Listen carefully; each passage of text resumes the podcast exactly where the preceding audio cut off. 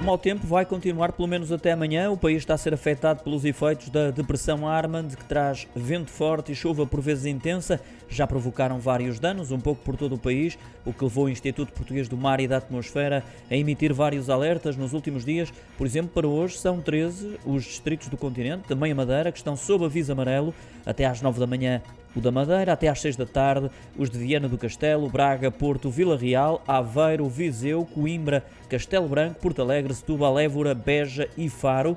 No litoral norte e terras altas prevê-se mesmo rajadas de vento que podem atingir os 95 km por hora.